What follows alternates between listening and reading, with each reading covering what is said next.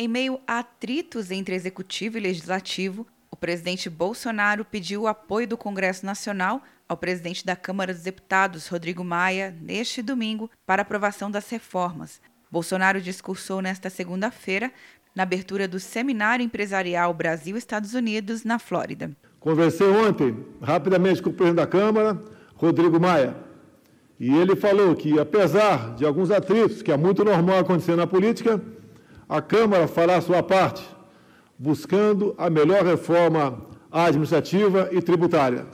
Afinal de contas, o Brasil não pode continuar sendo um dos países mais difíceis para se fazer negócio.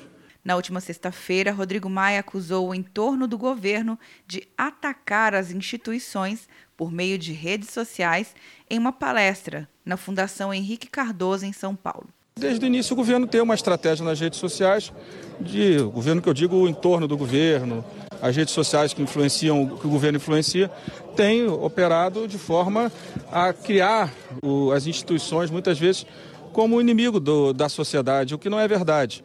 Né? Agora, o que nós temos que ter é muito equilíbrio, muita paciência, né? Compreender que o governo está pressionado, porque o governo prometeu muito e ainda não entregou. As reformas administrativa e tributária do governo ainda não foram enviadas ao Congresso. Já as PECs, proposta de emenda à Constituição do Pacto Federativo e da Emergência, tramitam na casa. O ministro da Economia, Paulo Guedes, disse nesta manhã que a área econômica do governo vai mandar logo mais sua proposta de reforma administrativa ao parlamento.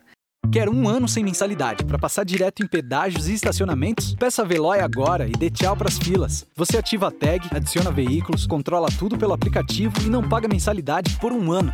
É por tempo limitado. Não perca. Veloy. Piscou, passou. De Brasília, Luciana Castro.